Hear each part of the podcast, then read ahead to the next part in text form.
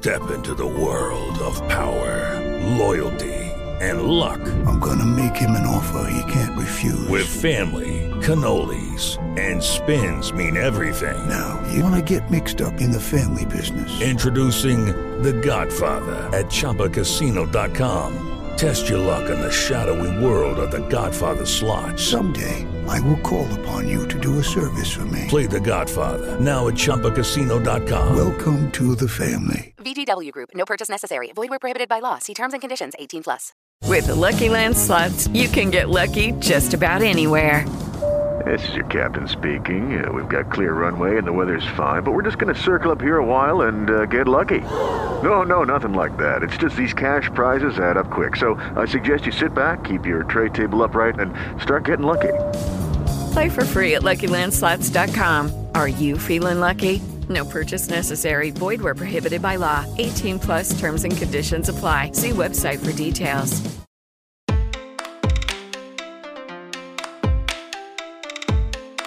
Já imaginou você ser impedido de ter sua crença, não podendo seguir a sua religião e nem exercitar a sua fé? Bem, essa restrição viola princípios fundamentais como a liberdade, a igualdade e a não discriminação. Ainda assim, essas violações estão muito presentes no mundo, visto que, segundo o relatório Liberdade Religiosa no Mundo de 2021, cerca de 31,6% dos países no mundo não respeitam a livre manifestação de crenças. Assim, na busca por garantir que todos possam cultuar suas religiões, a liberdade religiosa é protegida como parte dos direitos humanos. Com isso, essa liberdade busca preservar não apenas a dignidade dos indivíduos, mas também os seus direitos fundamentais de livre consciência e pensamento. E para entender melhor sobre o que é a liberdade religiosa, hoje vamos conversar com o Domingos Fortunato, sócio de direito trabalhista do escritório Matos Filho.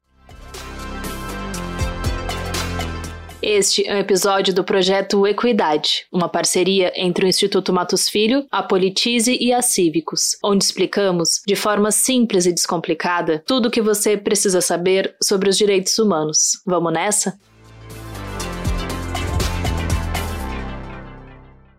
Olá, Domingos. Muito obrigada por participar e contribuir aqui com a gente no projeto Equidade. Eu que agradeço, Flora. Para mim é um prazer, é uma honra participar de um projeto tão singular, tão importante para a conscientização, como vocês vêm fazendo nos últimos tempos. Muito obrigado pelo convite. Perfeito. Nós que agradecemos, Domingos. Para começar, você podia explicar o que, que significa liberdade religiosa e quais são as suas garantias? Para começar a falar sobre liberdade religiosa, o ideal é entender o seu contexto, né? Com o fim da Segunda Guerra, há uma com o fim dessa Segunda Guerra Mundial em 1945, há uma divisão geopolítica do mundo e percebeu-se pela necessidade da edição da Declaração é, Universal dos Direitos Humanos e lá foi inserido no seu artigo 18 como garantia individual a proteção à liberdade religiosa. E lá, se você me permitir, lá diz a seguinte, no artigo 18 da Declaração Universal dos Direitos Humanos: toda pessoa tem direito à liberdade de pensamento, consciência e religião. Esse direito inclui a liberdade de mudar de religião religião ou crença e a liberdade de manifestar essa religião ou crença pelo ensino, pela prática, pelo culto e pela observância, isolada ou coletiva, em público ou em particular. Então, basicamente, a gente tem uma, uma declaração forte dizendo que, primeiro, a liberdade religiosa ela deriva de uma liberdade do pensamento, ela é uma visão de garantia do indivíduo, que vai atingir a sua essência, vai atingir a sua plenitude através das suas escolhas. Então, a Declaração Universal dos Direitos Humanos nada mais faz do que preservar essa, esse direito ou garantir esse direito para as pessoas. E em 1988, com a edição da Constituição, o Brasil vai no mesmo sentido. O artigo 5 inciso 6 da Constituição Federal, que trata das garantias fundamentais do indivíduo, aponta que é inviolável a liberdade de consciência e de crença, sendo assegurado o livre exercício dos cultos religiosos e garantindo da forma da lei, né, da lei que seria editada, a proteção aos cultos e às suas liturgias. Então nós temos aí uma situação, um panorama jurídico que garante, tanto pela Declaração Universal dos Direitos Humanos, como pela Constituição Federal aqui no Brasil, a liberdade religiosa, que de novo, me desculpe repetir, nada mais é do que um derivado da liberdade de consciência. E por que ela é importante? Porque aparentemente não existe para a maioria da população, mas ainda muita intolerância, muita intolerância intolerância religiosa no Brasil e no mundo. É curioso observar, quando nós pegamos os dados oficiais, que aproximadamente 51% da população mundial vive em países onde existe perseguição religiosa. E é curioso observar que, para nós, que às vezes estamos em uma situação de maioria no país, especialmente no Brasil, nós não temos visibilidade dessa intolerância.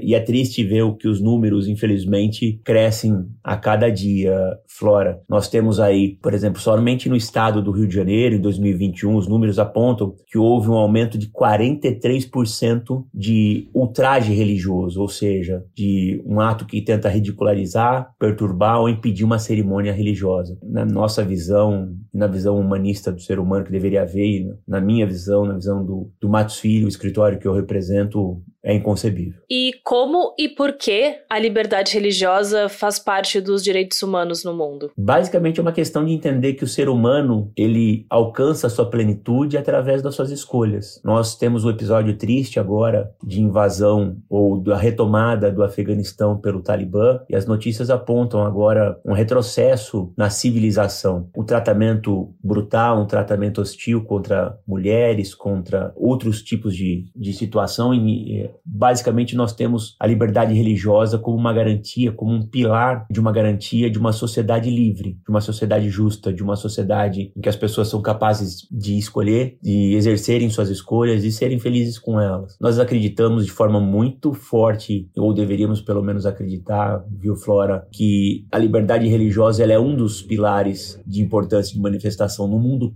tão polarizado, num país tão polarizado como o nosso. É importante que nós não tenhamos a visão de eu contra eles. É importante que haja, de uma forma muito clara, a conscientização da liberdade ou da importância de se conceder a liberdade às pessoas. A tua escolha no final da vida ou no final do dia é o que importa. E é curioso que há um movimento de liberdade religiosa nas principais denominações religiosas do país. Há uma conscientização sobre a liberdade religiosa muito grande. O que ainda, infelizmente, é muita ignorância. Então, o debate é importante, a liberdade religiosa é importante importante, primeiro, como eu disse, para que a pessoa possa alcançar a felicidade, possa alcançar meios de atingi-la. E segundo, para extirpar de uma vez por todas a ignorância que paira sobre o tema. A liberdade religiosa, ela abrange outras liberdades, né? Como a liberdade de consciência, de crença, de culto e de organização religiosa, certo? Correto. Então, eu gostaria que você me explicasse um pouco sobre cada uma dessas liberdades e o que, que elas representam. Como o próprio nome delas dizem, os nomes dizem, elas são derivados da liberdade de consciência, que eh, confere ao ser humano, que confere ao indivíduo a liberdade de escolha. A liberdade de culto é, na verdade, uma garantia prevista, inclusive, na nossa Constituição Federal, que aponta que o ser humano, ou os seres humanos, individual ou coletivamente, podem exercer os seus rituais, as suas liturgias, de uma forma protegida, sem que haja ataque. É curioso que a liberdade de crença também é derivada da liberdade religiosa, e curioso, quando a gente menciona a liberdade religiosa, a ideia que vem é, é o proselitismo, mas necessariamente não, não é o proselitismo. A liberdade de crença, por exemplo, garante ao indivíduo manifestar a ausência de crença em qualquer coisa. É um sistema integrado, é um sistema absolutamente concatenado de, de liberdades ou de garantias fundamentais que visa, em última essência, garantir ao indivíduo, na sua singularidade ou de forma coletiva, o exercício das suas escolhas. E acho que o mais importante disso, desse debate hoje em dia é travar uma conversa franca sobre onde nós temos falhado no país, Flora. É curioso observar que a maioria da, da população cristã pensa ainda que não existe intolerância religiosa e, infelizmente, nós temos muita intolerância religiosa ainda no país. Eu vou citar um dos exemplos. Eu mencionei a pesquisa no Rio de Janeiro, né, que é uma pesquisa recente, fechada em 2021, que a maioria dos ataques a, de ultraje religioso, que é aquele ato de ridicularizar, perturbar ou impedir uma cerimônia, é relacionado, infelizmente, ainda a, religiões de matrizes africanas. Então há muito, há um grau de, de desconhecimento muito grande, há um grau de, de, ignorância, a palavra é essa mesmo, ignorância muito grande, que precisa ser estipado, que precisa ser absolutamente dissipada da mente das pessoas. E é bacana entender que uma sociedade plural passa pela pluralidade, inclusive, de escolhas. E aí, escolhas de crença, escolhas na sua orientação sexual e nas suas escolhas na sua forma, nas mais diversas formas. Então, acho que o importante é que o debate seja sempre feito de uma forma clara, transparente e respeitosa acima de tudo. Com certeza, Domingos, principalmente que quando a gente pensa em interseccionalidade, né, pensar que religiões de matriz africana também, para além de sofrer um preconceito de culto, também sofrem um racismo estrutural, né, que também corrobora com toda essa opressão mulher ainda tem a misoginia, quer dizer, há uma forma muito grande de, dessa interseção de intolerância, né? Então você pega, por exemplo, uma mulher preta que exerça a atividade ou que escolha a crença de uma, uma, uma religião de matriz africana. O grau de intolerância que essa pessoa está sujeita é, é exponencial. Então a gente tem que agir como Estado, como indivíduos e de forma coletiva para tentar retirar qualquer tipo de possibilidade de preconceito e de, de estigma e de, de tratamento equivocado e garantir para que essa pessoa, na sua essência, escolha, faça suas escolhas e tenha suas escolhas respeitadas, Flora. Com certeza. E agora a gente pensando em situações práticas e reais, quais são os impactos da liberdade religiosa, não só na proteção de cultos e ritos de religião, mas também na valorização cultural de uma sociedade? O Brasil é uma potência cultural muito por conta da sua miscigenação. E embora a população ainda seja miscigenada, nós temos aí uma sociedade pouco culturalmente miscigenada nós ainda temos muita dicotomia, muita polarização. Acho que o importante dessa pluralidade é porque a visão que as demais, e aí eu estou trazendo para o ponto de liberdade religiosa, tá, Flora? É importante entender a visão de mundo das pessoas que manifestam escolhas religiosas diferentes daquelas é, majoritárias existentes no país. Uma sociedade não vai ser absolutamente plural se não houver respeito a esse tipo de escolha, especialmente a religiosa. E é curioso entender que a religião e as escolhas religiosas moldam as sociedades ao longo do tempo. Se você pegar a nossa história é basicamente moldada, especialmente no, na cultura europeia e americana, e leia-se americana e Estados Unidos, América do Sul, América Central, América do Norte, pela cultura judaico-cristã. E isso é cultural. Se você vem, é, é essa cultura que vem moldando os traços sociais, ou pelo menos vinha moldando os traços sociais desses países afetados na Europa, aí né, vou chamar da América. Mas é, é importante entender que com a queda das barreiras, e aí eu não digo as barreiras físicas, né, mas com o aumentar da, da velocidade de comunicação, esse velho mundo começa a ter contato com outros velhos mundos, como a África, que tem matrizes religiosas absolutamente amplas e culturais maravilhosas, a Ásia, que também tem matrizes absolutamente diferentes. E aí, também, por incrível que pareça, são nesses lugares que eu mencionei que, no termo de religião, para quem entende, ou para quem eu não entendo, Flora, eu sou um, eu sou um curioso, chama Janela 1040. Janela 1040 é um pedaço da Ásia, África e um pouquinho do Oriente Médio, onde se tem muita intolerância religiosa. Você vê que há conflitos muito grandes sobre isso, então assim, acho que e esses conflitos impedem uma, acho que a evolução da cultura na sociedade. É, uma vez que o conflito existe, as pessoas ficam o pé e são incapazes de dialogar e interrompem o avançar da sociedade, o avançar da vida. E para a gente é importante que a gente tenha em mente que, do ponto de vista de liberdade religiosa, é, a plena garantia ao direito de escolha, seja essa escolha qual for, inclusive a de não ter uma religião, não manifestar religião nenhuma, não manifestar crença nenhuma, que é o caso dos ateus, por exemplo, do ateísmo e do agnosticismo agnosticismo tem que ser respeitado. E acho que o, o grande desafio num país como o nosso, de tradição majoritariamente católica, agora se moldando ao protestantismo, precisa ser de absoluta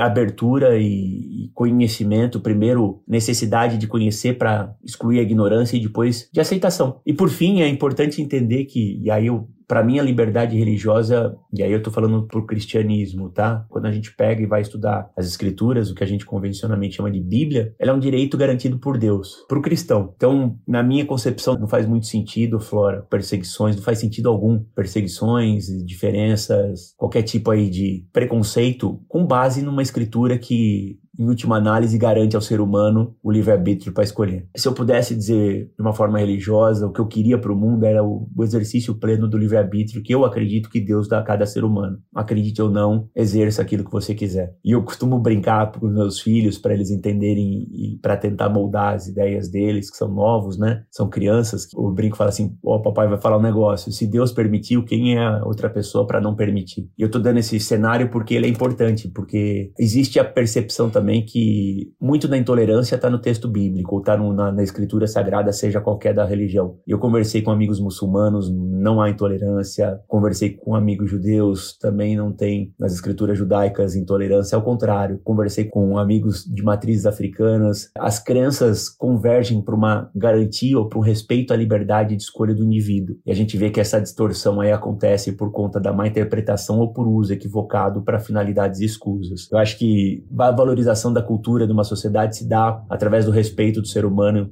em todas as suas escolhas, inclusive pela vertente da liberdade religiosa. Apesar da sua importância e de ser um direito humano, a liberdade religiosa é desrespeitada em muitos lugares no mundo, né, como a gente vem conversando aqui. Segundo o relatório Liberdade Religiosa no Mundo, de 2021, em 42 países, o ato de renunciar ou mudar de religião pode resultar em consequências legais, como prisão e ou consequências sociais, como a marginalização. Assim, na tua visão, por que, que a liberdade religiosa ainda não é respeitada de forma plena no mundo? Eu tenho a convicção, Flora, primeiro, que é para aqueles que o fazem de forma genuína, eu digo sem interesses escusos por ignorância, é um fato de ignorância pura mesmo. Nós vamos ter aí um ataque à liberdade religiosa, pessoas que ignoram os textos sagrados, sejam eles de quaisquer religiões que forem, mas existe o uso da religião como instrumento de controle, como instrumento de justificação de políticas, de justificação de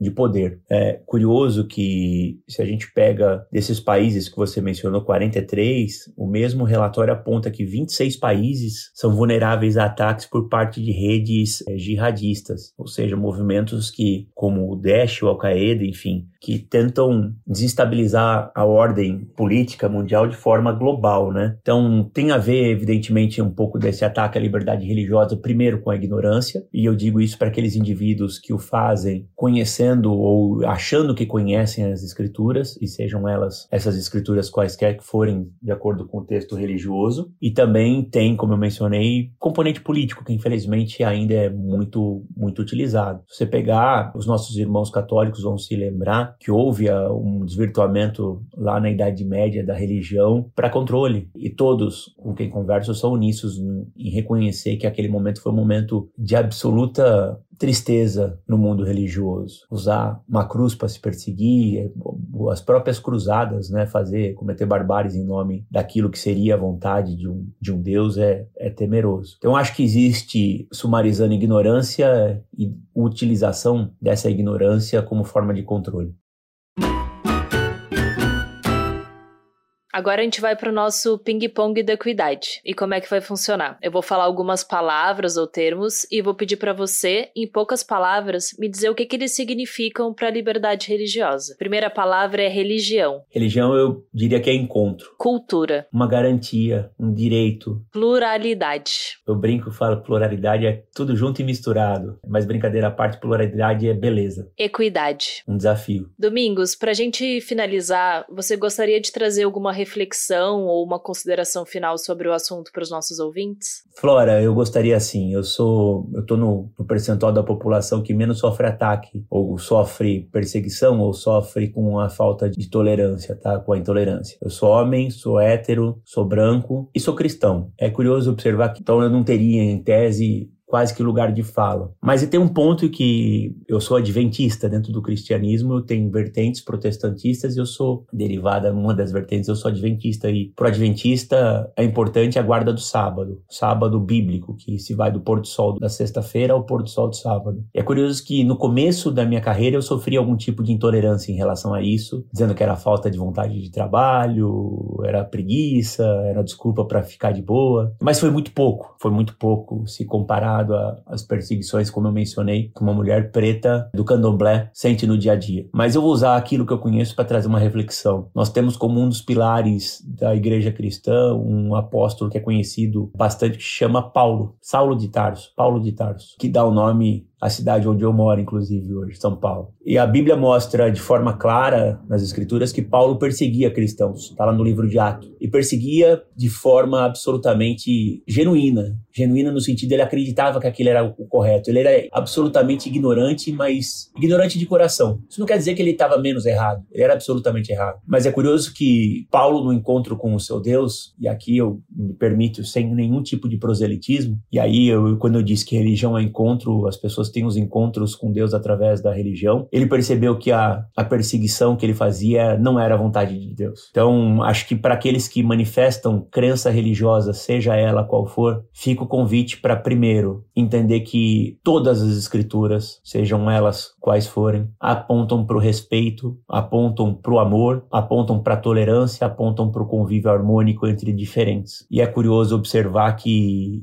num mundo tão conectado, com tanta velocidade de informação, ainda apego a muita ignorância, ainda apego, ainda espaço para muito achismo. Então, Flora, eu agradeço primeiro o convite, novamente o convite para participar, porque aonde a gente puder, se a gente puder deixar um convite para que as pessoas parem e pensem, fica válido qualquer tipo de encontro, já valeu o dia hoje. E por último, eu ouvi uma frase que dizia o seguinte: não é machucando alguém que você vai consertá-la, que você vai curá-la. Então fica o convite para que a gente reflita num mundo tão carente de amor, tão carente de empatia, tão carente de um abraço, especialmente no tempo pós-pandêmico, né? A gente ainda está reaprendendo, para que a gente abrace as pessoas e respeite as suas escolhas, de forma a garantir a equidade, a pluralidade, também nesse vertente de religião, para que a gente tenha uma cultura plena, miscigenada e absolutamente rica num país tão maravilhoso como é o Brasil. Muito bem, muito obrigada, Domingos. Tenho certeza que agora ficou bem mais fácil entender o que é a liberdade religiosa e por que ela é tão importante para nossa sociedade. Eu que agradeço e gostaria de incentivar aos que nos ouvem a pesquisar, a buscar e a lutar pelas garantias individuais do ser humano, dentre as quais a liberdade religiosa. Flora, eu parabenizo a você, parabenizo aos cívicos por tal iniciativa. Conta sempre com a gente, tanto com o Matos Filho como com o Domingos e os colegas que ali estão, para que a gente lado a lado possa caminhar cada vez mais para tentar garantir essa pluralidade, essa equidade e o respeito em todas as suas vertentes.